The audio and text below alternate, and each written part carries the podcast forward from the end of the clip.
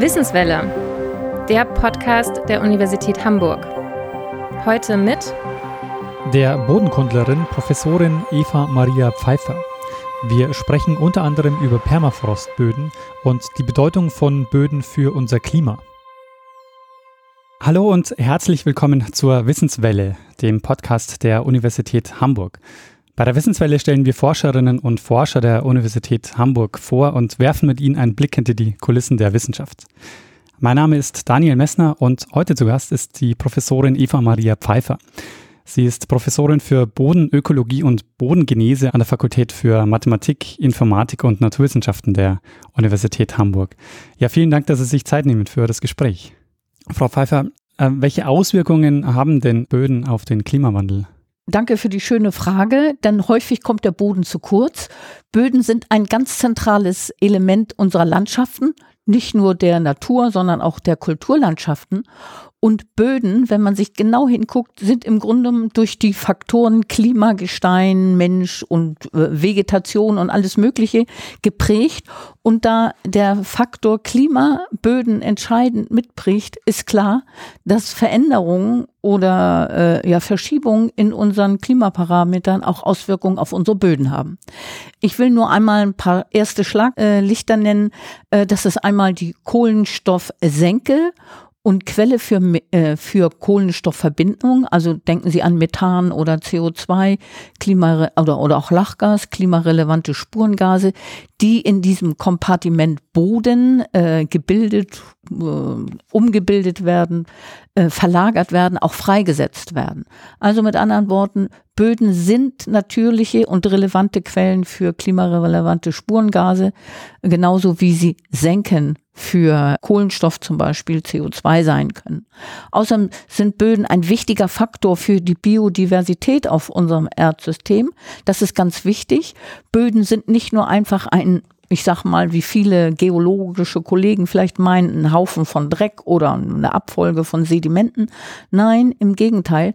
Böden haben einen eigenen morphologischen Aufbau und der spiegelt genau das wider, dass zum Beispiel Klima in der Vergangenheit Klima im Jetztzustand oder Klima in der Zukunft dort sich äh, prägen oder dort archiviert werden. Also es gibt eine Wechselwirkung zwischen äh, einerseits hat das Klima Auswirkungen auf den Boden und mhm. der Boden hat wiederum Auswirkungen auf das Klima. Ja, und wenn man sich das jetzt global oder regional anguckt, muss man halt sehen, wo äh, relevante Bereiche sind, in, die für das Klimasystem äh, wichtig sind. Dann können wir zum Beispiel so große Regionen angucken wie die Permafrost beeinflussten Gebiete. Permafrost sagt ja schon Dauerfrost im Boden, seit den letzten Eiszeiten kaum aufgetaut. Dieser Kältepool steckt in unseren nördlichen oder auch in, in den antarktischen Südpolarkappen und der äh, wechselt wirkt tatsächlich mit dem Klima und die Kryosphäre ganz allgemein ist eben ein wesentlicher, eine wesentliche Stellschraube für unsere Klimaprozesse. Und da spielen die Böden auch eine, eine verbindende oder eine entscheidende Rolle.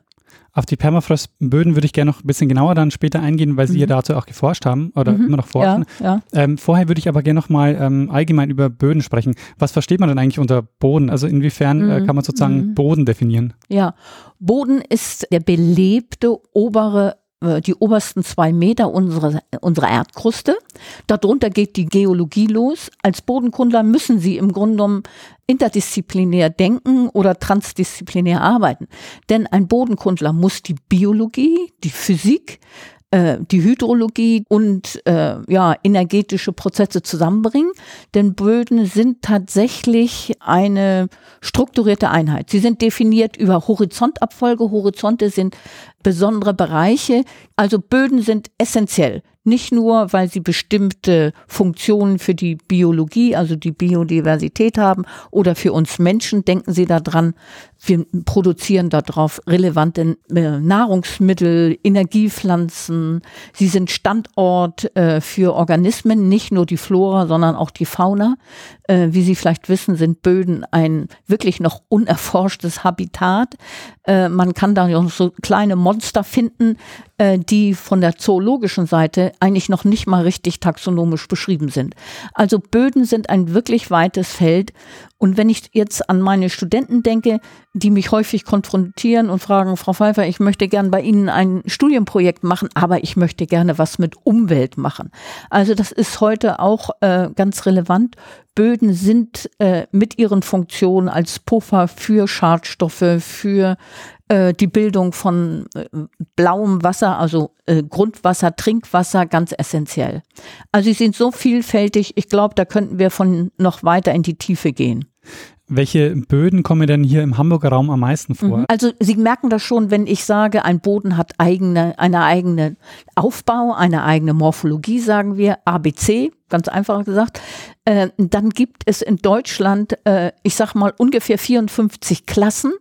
Äh, und das sind dann so Namen äh, Braunerden oder versauerte Böden wie Pottsohle oder Parabraunerden oder Terrafusken oder Schwarzerden, die besten Böden, die wir haben als Relikte äh, früherer Zeiten, dann kann ich eigentlich, jetzt, wenn ich das auf Hamburg übertrage, sagen, in Hamburg gibt's fast alle Böden, die wir haben. Das ist das Tolle. Sie wissen ja, Hamburg liegt zum einen äh, im nordöstlichen Teil auf der Jungmoräne in äh, gletscherbeeinflussten Gebieten im Nordosten, wo wir junges Material der letzten Vereisung haben. Dann haben wir das wunderbare Elbtal und dann im Norden und auch im Nordwesten dann Sedimente aus der vorletzten Vereisung. Und das bedeutet, ähm, sie haben ein ganzes Spektrum unterschiedlicher Gesteine, die wir jetzt hier locker Sedimente nennen, die dann unterschiedliche Böden produziert haben. Also mit anderen Worten, Hamburg hat eine hohe Diversität an naturnahen Böden und das ist mit ein Grund, warum ich gerne in Hamburg bin und mich gerne für den Bodenschutz und damit gleich Klimaschutz einsetze. Der Permafrostboden, das haben Sie, glaube ich, ähm, schon angedeutet, ähm, der zeichnet sich jetzt dadurch aus, dass er dauerhaft äh, gefroren ist. Mhm. Ähm, was macht denn das mit so einem Boden, wenn er dauerhaft gefroren ist? Also mhm. was, was zeichnet so ein Boden dann aus? Ja, also Permafrostböden äh, sind besonders relevant, weil sie große Mengen an Kohlenstoff früherer Zeiten speichern. Also das, das, was wir wollen. Wir äh, in der heutigen Zeit geht es alles um äh, CO2-Minimierung. Böden sind senken. Denken Sie an unsere Moore. Das sind ja seit dem, seit dem Holozän, also seit das Eis verschwunden ist, tatsächlich wird Kohlenstoff relevant festgelegt. Und das ist passiert im in den Permafrostregionen auch heute noch bis sehr hohe Tiefen ähm, wird dieser Kohlenstoff aus früheren Zeiten in den Sedimenten gespeichert im Frost. Sie müssen sich das vorstellen wie so ein Gefrierschrank, in den Sie was reintun und sagen, äh, das soll da jetzt ein halbes Jahr menschliche Zeit, dann wird so ein Lebensmittel verdorben sein. Aber äh, im Permafrost bleibt also die Zeugen früherer äh, Zeiten erhalten. Zum Beispiel, was für mich als Bodenkundlerin im Gelände in Sibirien oder auch in Alaska oder Kanada äh, sehr beeindruckend war, sind diese eingefrorenen Reste früherer Lebenszeichen, zum Beispiel besondere Pollen, besondere äh, Pflanzen, Tiere, denken Sie an das Mammut, Knochen von Bison, all das kann man da finden und äh, macht einem klar, auch als Bodenkundler, der sich jetzt um die Kohlenstofffestlegung und Freisetzung aus diesen Sedimenten interessiert, äh, besonders wertvoll. Und zeigt einem, dass man das gar nicht alleine äh, erforschen kann, sondern dass ich Kollegen brauche, die mit ihrer eigenen Fachdisziplin, zum Beispiel Paläontologie, äh, hier im Bezug auf die großen äh, Faunen wie Mammuts, äh, Hirsche und was es da alles so gab, das ist wirklich ein weites Feld, ähm, dass ich sage, ja, äh, das spiegelt sich in den Böden wieder. Dann kommt hinzu, dieser Boden ist ja nicht nur einfach äh, gefroren und dann haben wir den Schalter ausgeknipst dafür, sondern auch in diesen Regionen gibt es Sommerzeiten in den Permafrostregionen und während einer sehr kurzen Zeit taut der Oberboden auf also oberflächlich so hängt von dem Substrat ab und, von der Region, wo sie sich befinden. Ich sag mal zwischen 20 und 65 Zentimeter auf, je nachdem, ob es ein sandiges, ein grobkörniges oder ein feines Sediment ist. Und wenn diese Auftauprozesse einsetzen, dann beginnt sofort das Leben in kürzester Zeit und dann arbeiten äh, die kleineren Organismen im Boden, nämlich die Mikroorganismen, sehr effektiv bei warmen Temperaturen über plus fünf Grad, dann sind die aktiv und äh, es kommt zu Kohlenstoffumsetzung in Form von CO2 und wenn es feucht ist, dann auch Methan. Und dann haben sie diese großen nördlichen Quellen aus den Permafrostregionen, äh, die man auch heute und insbesondere in, in, Hamburg im Rahmen der Klimaforschung auch äh, untersucht. Wie speichert denn der Boden CO2? Also wie funktioniert der Austauschprozess mit der Umgebung? Also das geht natürlich, ich hatte ja schon gesagt, der Boden definiert sich als belebte Oberfläche. Das bedeutet, die Quelle für die äh, Kohlenstoff, den der Boden enthält, äh, geht über die Vegetation. Und Sie wissen auch, äh, wir haben nicht nur Klimazonen in unserem Erdsystem, sondern auch Vegetationszonen. Und wenn wir nur diese großen Einheiten uns angucken, wird einem klar, dass die Qualität, äh, die der Kohlenstoff in den jeweiligen Böden hat, tatsächlich abhängt von der Vegetation. Die ist tatsächlich in der Lage, über Photosynthese Kohlenstoff oder gasförmige Komponenten über ihren eigenen Stoffwechsel äh, zu einzubauen, zu veratmen und wenn diese dann stirbt, als Streu in den Boden einzubringen. Und dort wird er umgesetzt. Das ist nicht einfach eins zu eins kopiert, die Pflanze, die wir oben hatten, sondern es werden neue Stoffe aufgebaut, nämlich pädogene eigene Huminstoffkomponenten, die die Besonderheit der jeweiligen Böden ausmachen. Also sie haben dann Böden, die haben sehr einfache Kohlenstoffverbindungen festgelegt in ihren AC-Profilen oder aber auch Böden wie die Steppenböden, wo sie ähm, stickstoffreiche äh, Grasvegetation haben, die große Humuskörper machen, die gut aggregiert sind, wo sie viel Humuspartikel haben. Äh, da trifft der, die, dieses Bild zu krümelig, körnig. Man mag das gerne anfassen. Das finden Sie da und ist nichts anderes als die Interaktion der Vegetation, hier eine äh, grasreiche Steppe oder Waldsteppe geht auch, mit den Organismen, die in dem Boden leben, die das vermischen und einarbeiten und sozusagen einen steigenden Humusanteil haben. Das beste Beispiel sind die aktiven Tschernoseme oder Schwarzerden, die wir in Deutschland im mitteldeutschen Trockengebiet auch erhalten haben, aber sozusagen als Relikte äh, ja alter Zeiten, wo Steppenklimate auch bei uns herrschten und der Kohlenstoff dort gespeichert ist. Sie haben gerade angedeutet, dass Sie ähm, auch in Sibirien waren und in Alaska waren äh, und dort mhm. Permafrostböden untersucht haben. Mhm.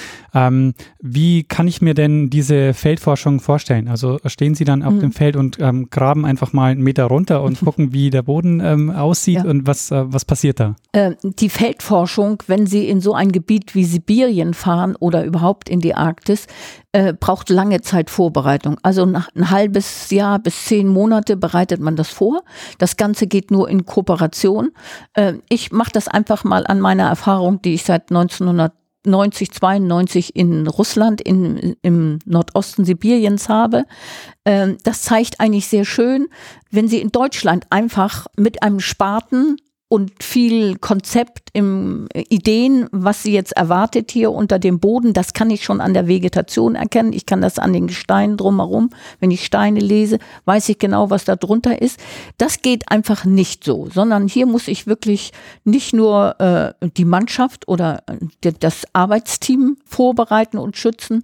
Und dann, wenn wir im Gelände sind, erstens sind das schwer zugängliche Gebiete.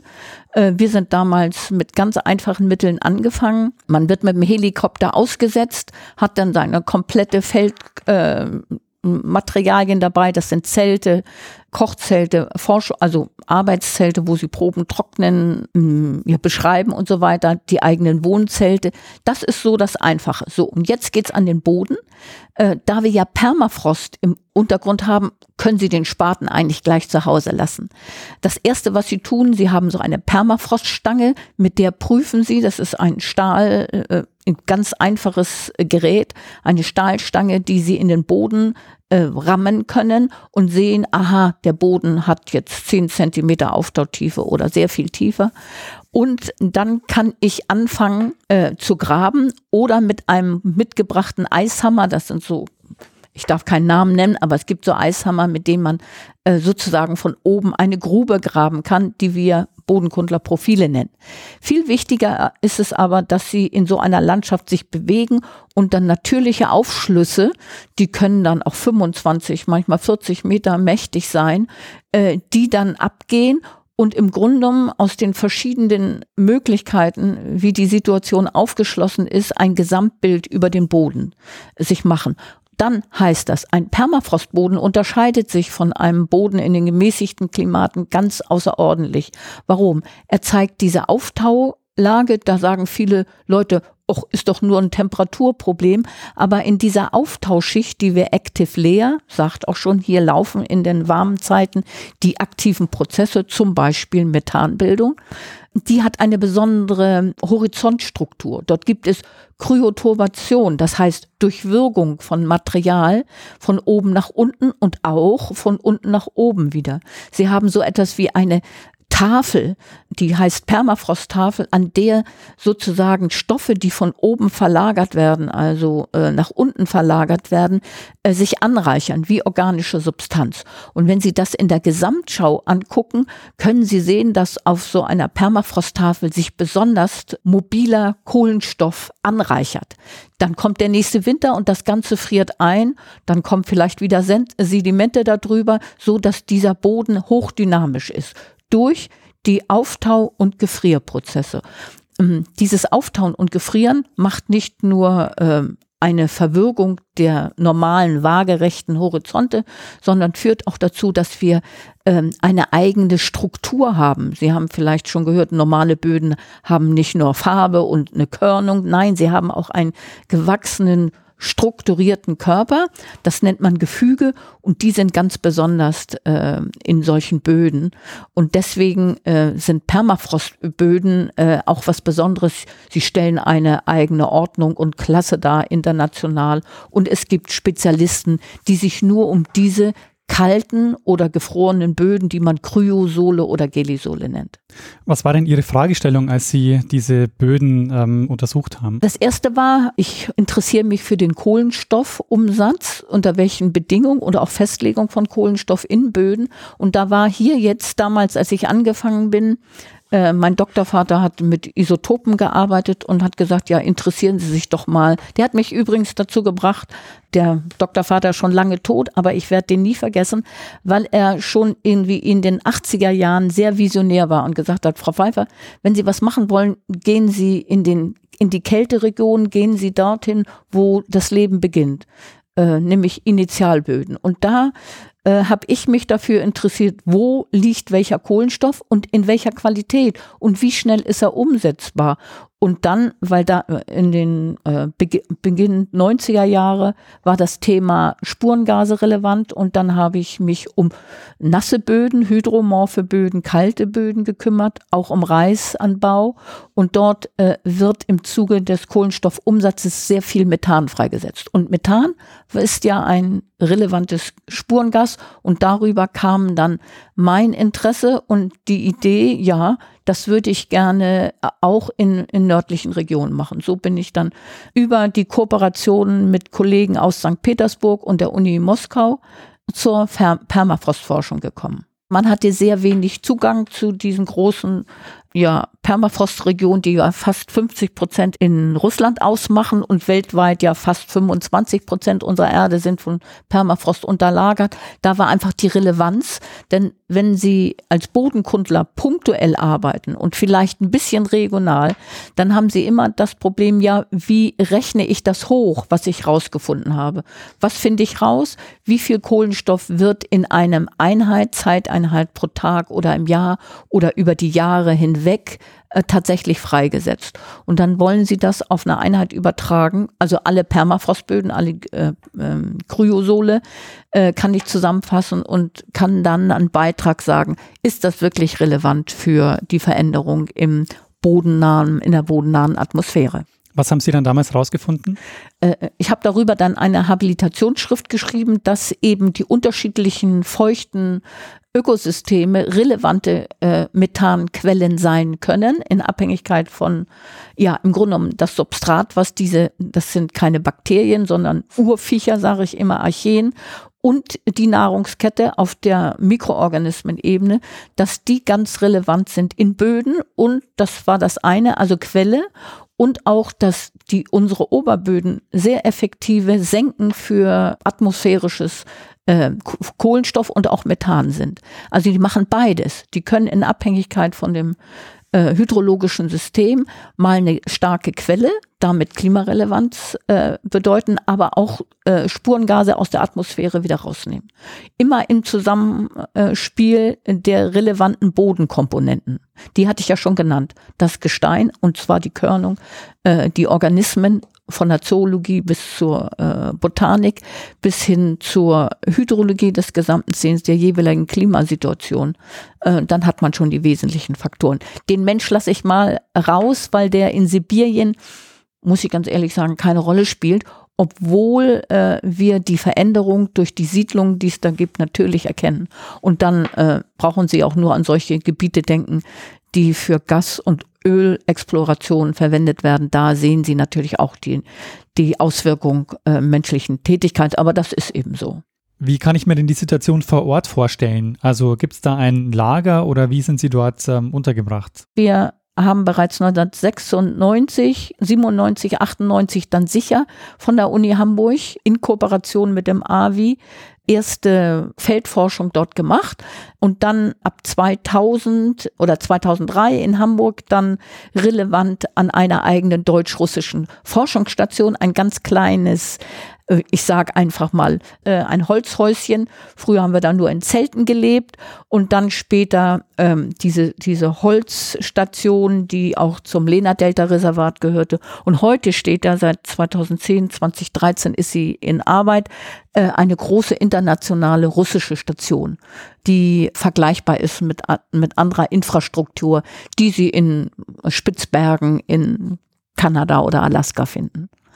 Und seitdem ist diese Insel, die wir damals bewusst ausgewählt haben mit den Kollegen aus Jakutsk, ein echter Ausgangspunkt für weitere Forschung in dem Gebiet. Und die Uni ist mit mehreren Projekten dort auch beteiligt. Sie haben ja die Debatte um die Permafrostböden ja ähm, verfolgen Sie jetzt schon seit äh, seit vielen Jahren. War Ihnen schon von Anfang an klar, welche Bedeutung sie auch für die Klimakrise haben, oder ist das was, was im Laufe der Zeit entstanden ist? Nee, ich muss ganz ehrlich sagen, äh, wenn mein Doktorvater, der heißt übrigens Hans Wilhelm Scharpenseel, das nicht gesagt hätte aus dem As äh, Aspekt Klimarelevanz, glaube ich, hätte ich das überhört. Denn die ersten Jahre war ich so fasziniert von der Landschaft, von den Böden an sich, die sind ja wirklich anders als unsere und dieses Art ja primäre Forschung dort zu machen, äh, den Aufwand zu betreiben, sich äh, zu schützen, äh, Stille ertragen zu müssen oder nur im Gelände zu sein und den Motor oder sag mal den, das Geräusch des Generators zu hören, das ist schon, äh, damit sind sie mit sich beschäftigt. Die Bedeutung für das Klimasystem kam er eigentlich erst damit, wenn man so große Aufschlüsse gesehen hat und sieht, wie viel Eis in so einem mächtigen äh, Bodenaufschluss steckt, dass man sagt, ja, ich brauche nur wenige Grad äh, zu erwärmen oder nur wenige Grad im Winter nicht äh, zurückzufrieren, dann hat das, äh, dann kommt es zur Freisetzung. Das ist erst eigentlich mit Beginn oder Mitte der äh, 2000, also ab, ja, als ich nach Hamburg kam, da gab es dann auch die Möglichkeit, äh, sowas zu besser zu studieren.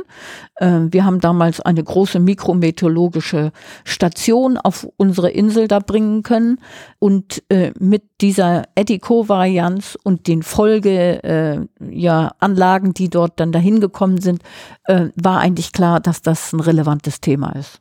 Sind Sie denn jetzt überrascht von der Entwicklung, äh, wie schnell diese Permafrostböden auftauen? Ja, ich muss da sagen, das differenziere ich tatsächlich, in welcher Region sie sich in, auf unserer Erde befinden. Äh, in Sibirien, Zentralsibirien, haben sie ja einen sehr kalten Permafrost. Was heißt das? Sie haben dann ab 25 Meter, ich nehme einfach mit, diese können auch 10 sein, ist egal, Also minus 13 Grad über das ganze Jahr. Also die haben einen Kältepool, der liegt da. Und sie messen dort noch keine Erwärmung des tiefen Permafrost. Während sie in einer warmen Permafrostregion, wenn ich das so sagen kann, so minus drei Grad, äh, das sind Gebiete um in Alaska zum Beispiel, im unteren Teil Fairbanks oder auch den Highway hoch äh, in, an die arktische Küste, äh, dann können Sie sich vorstellen, wenn so ein Pool in zehn Metern nur minus drei Grad hat, wenn ich dann eine Erwärmung habe von mehr als 1,5 oder 2 Grad, dann hat das äh, gerade im Winter, wenn die T Temperaturen nicht mehr so tief runterfallen und die e-, negative Energie dort gespeichert werden kann, immense Auswirkungen für das Tauen der, diese Permafrosttafel, die ich Ihnen schon beschrieben habe, die wie so eine Barriere ist für alles Mögliche, für Stoffe. Mich, für mich war es interessant wegen des Kohlenstoffs. Die sinkt dann immer weiter ab. Und äh, dann wird der Boden eben auch anfällig. Wenn er mehr als 80, 90 Prozent Eis hat, äh, dann fließt ihnen der Boden unter den Füßen weg. Der kollabiert. Das ist echt eine Matsche, Matschepampe, haben wir eigentlich immer gesagt, wenn man da durchgeht. Und äh, man sieht dann, ähm, dass das immense Folgen hat, weil Bodenerosion setzt ein, Abtrag äh, und über die Vorflüter landet das dann alles in den arktischen Ozean. Das heißt, die Klimaveränderung bezieht sich nicht nur darauf, dass äh, CO2 freigesetzt wird oder andere Gase, Nein, ja. sondern es, äh, der verändert sich auch ganz radikal. Ja, der, Boden. der Permafrost an sich, das ist ja ich würde mal sagen, eine physikalische oder thermische Größe, die diese Böden immens, es ist ein Faktor, der dann die besonderen Kryosole macht. Und wenn der sich verändert, haben sie automatisch zum Beispiel längere Auftauphasen. Sie haben längere Vegetationsperioden. Sie können mehr Kohlenstoff auch einbringen, aber auch mehr umsetzen, weil die Organismen, die da für die Umsetzung, zum Beispiel die methanoxidierenden Bakterien, die sind temperatursensiv, die reagieren schneller als jetzt, sagen wir mal, so ein olles Archäum, was schon ewig immer eingefroren ist und dann plötzlich unter günstige Bedingungen kommt, weil äh, der Frost äh, und damit auch häufig das Wasser beseitigt ist äh, oder wegfließt. Es kann ja nicht gehalten werden, darunter ist der feste Boden. Ähm, ist es also sehr abhängig davon, wie das Wasser im Boden gehalten wird und dann hängt es davon ab, äh, ja, wenn wir hohe Wassergehalte haben, sie weiter einen, einen äh, Stoffumsatz, der geht nach Methan, haben sie einen Abfluss äh, oder die Hydrologie ändert sich in Richtung trocken, ähm, dann haben sie eher eine Kohlenstofffestlegung oder eine Freisetzung von CO2, aber im moderaten Maße. Und das gilt es ja abzuschätzen, zu gucken. Unsere Permafrostregionen sind wie unsere arktischen Moore alles äh, robuste que äh, Senken gewesen.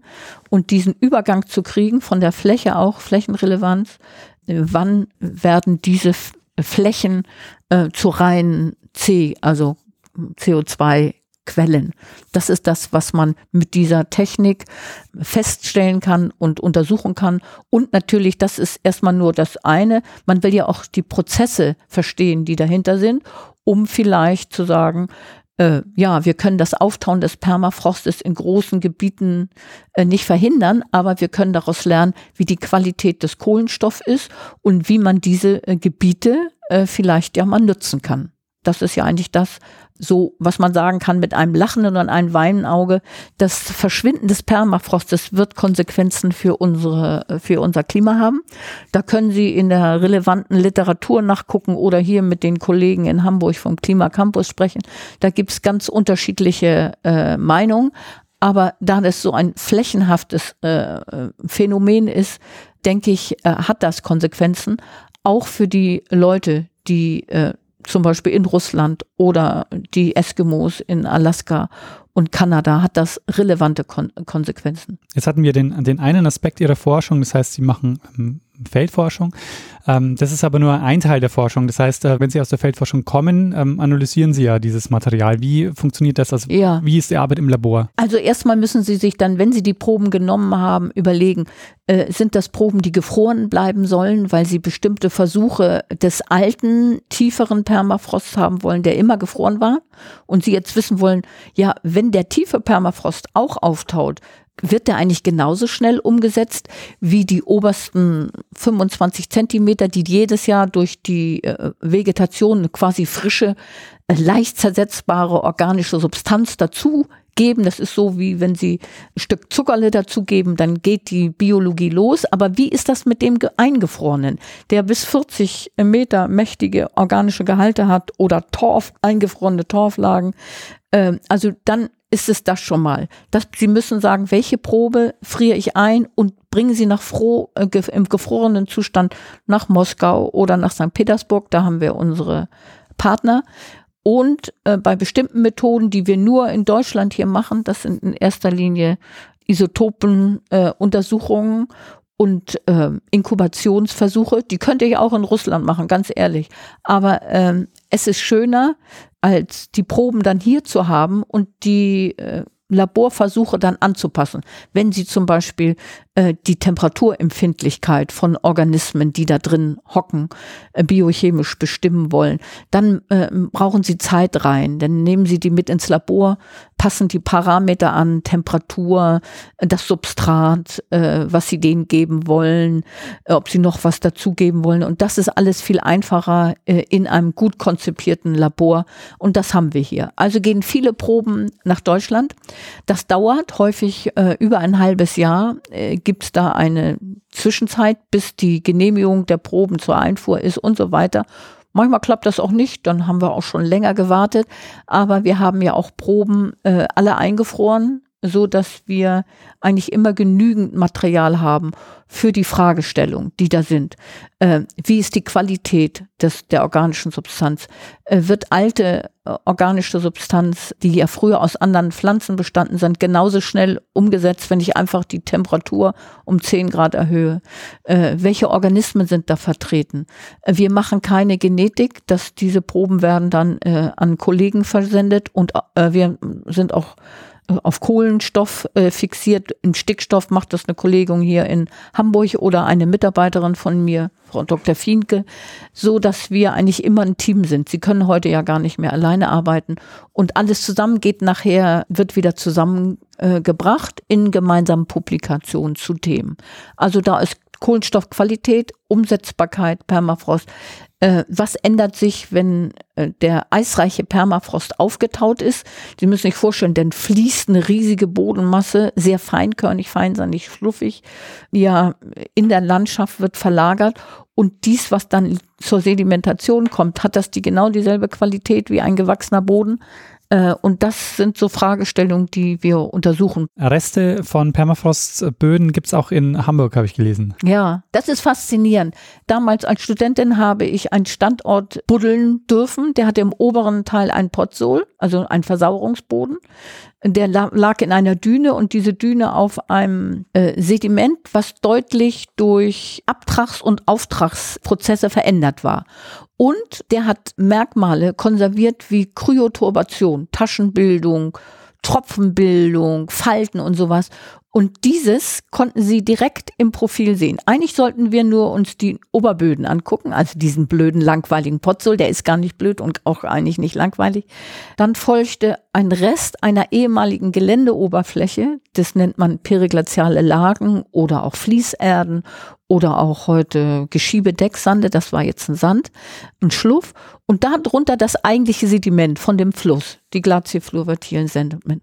Und wenn Sie sowas mal aufgegraben haben, dann sehen Sie, dass das ganz untere und die mittlere und die oberen äh, Lagen nichts miteinander zu tun haben, dass sie tatsächlich Zeugenarchive früherer Umwelt- und Klimabedingungen waren. Und dann fragen sie, warum haben wir da so Taschen und Verwirkung? Das ist ein Ausdruck, konserviert. Äh, manchmal haben sie auch so Eiskeil-Pseudomorphosen, das sind so keilartige Strukturen, die dann verfüllt worden sind. Da war mal der Eiskeil drin, so wie ich das dann später kennenlernen durfte in Sibirien oder in Alaska.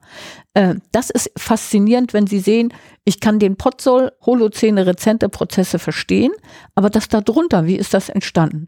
Und dann sehen Sie eben, dass man auch Fantasie oder Rekonstruktion betreiben muss, um diesen geköpften ehemaligen Permafrostboden äh, zuzuordnen kann. Und dann gab es so Sachen, ja Mensch, der Permafrost war damals, also vor neuneinhalbtausend Jahren oder zehntausend Jahren, bei uns an der Stelle, die ich damals untersuchen durfte, acht Meter tief.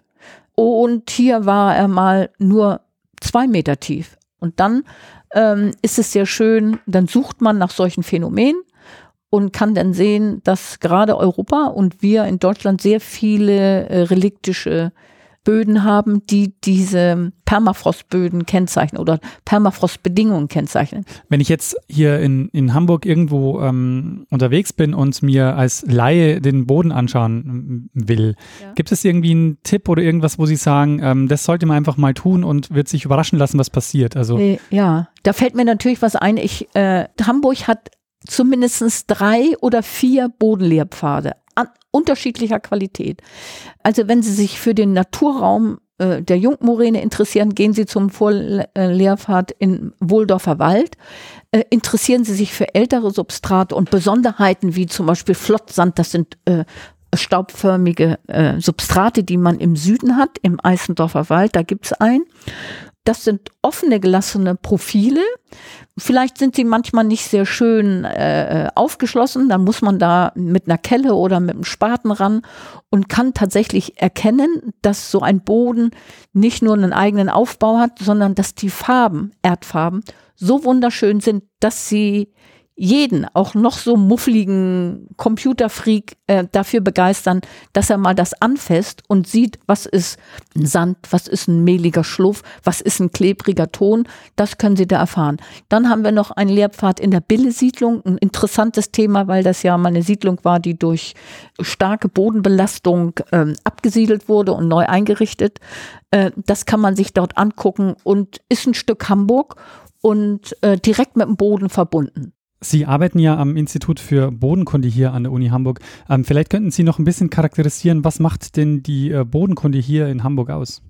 Ja, also die Bodenkunde ist ja eine Teildisziplin in den sogenannten Geowissenschaften. Neben der Meteorologie, Ozeanographie und was es da alles so gibt, ne, Geophysik, gibt es einfach Bodenkunde, äh, was in den Geowissenschaften integriert ist und sich um den obersten Meter kümmert. Die Forschungsfragen sind so relevant, dass wir nie Probleme haben, Studierende zu finden. Die meisten kommen äh, her, weil sie denken, oh, das ist klassische Geologie.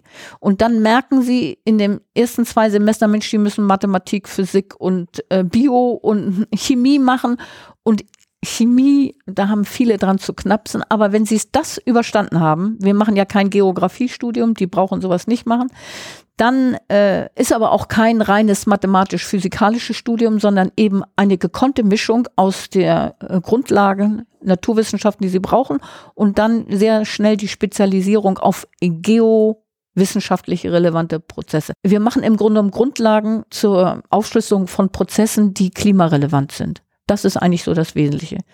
Das heißt, inzwischen ist es ähm, ist der ein wichtiger Teil der Forschung, Daten zu liefern, die dann die Klimamodelle wieder verbessern. Ja, man nennt das Validierung, aber auch nicht nur das, das wäre sehr einseitig. Wir liefern ja nicht nur, sondern man will ja auch verstehen, warum wird Methan unter bestimmten Konstellationen wieder verbraucht. Das kommt ja oben an der Bodenatmosphäre, was er vielleicht modellieren will, gar nicht an, weil in Zusammenhang des Bodens äh, weitere Prozesse wie die Methanoxidation arbeiten und viel effektiver arbeiten, weil wegen Temperaturabhängigkeit, Feuchtigkeit und so weiter, dies dominiert im Verhältnis zu dem, dass im Boden Methan gebildet wird. Die Kryosphäre ist immer noch ein Punkt, wo ich sage, ja, ähm, da haben wir noch nicht genug Prozessverständnis.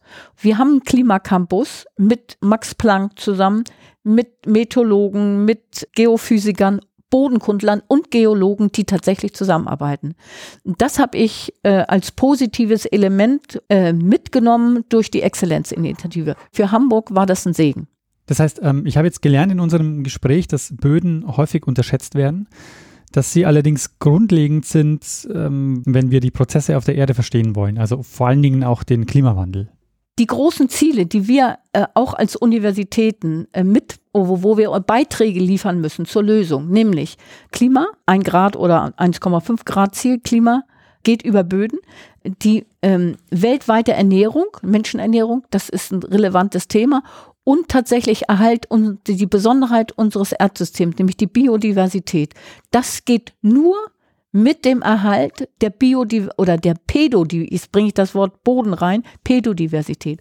Ohne gesunde, äh, ertragsfähige Böden können wir die Welt nicht ernähren. Wenn Sie bedenken, wir haben nur 12 Prozent unserer Erdoberfläche, hat überhaupt Böden, die wir ohne Energie, also ohne Düngemittel und viel Aufwand äh, betreiben äh, können, also nutzen, dann haben wir eine fette Aufgabe. Und dies geht mit Bodenkundlern. Also mehr Bodenbewusstsein schaffen für Leute, die mit unserem Medium zu tun haben, aber es gar nicht wahrnehmen als auch schützenswertes Komponente, weil sie eben die Grundlage sind für menschliches Leben. Biodiversität liegt mir besonders am Herzen und die Ernährung, Welternährung. Ich habe auch in den Tropen gearbeitet, daher ist mir das wirklich ein Anliegen. Und das geht ehrlich gesagt nur über den Boden. Und den muss ich da, darüber schützen oder die Funktionen äh, für, für uns Menschen erhalten. Ja, ich würde sagen, das ist doch vielleicht ein ähm, ganz gutes Schlusswort. Ja. Ja. Dann sage ich äh, vielen, vielen Dank fürs Mitmachen, ähm, dass Sie sich Zeit genommen haben, ähm, so ausführlich über Ihr Thema zu sprechen. Ja, herzlichen Dank auch für das angenehme Gespräch. Und das war die Wissenswelle mit der Bodenkundlerin Professorin Eva Maria Pfeiffer über Böden, ihre Forschung und Bedeutung für das Klima. Wir freuen uns über Feedback zur Folge, zum Beispiel auf den Social-Media-Kanälen der Universität Hamburg oder per Mail an podcast.uni-hamburg.de. Ich sage danke fürs Zuhören und bis zum nächsten Mal.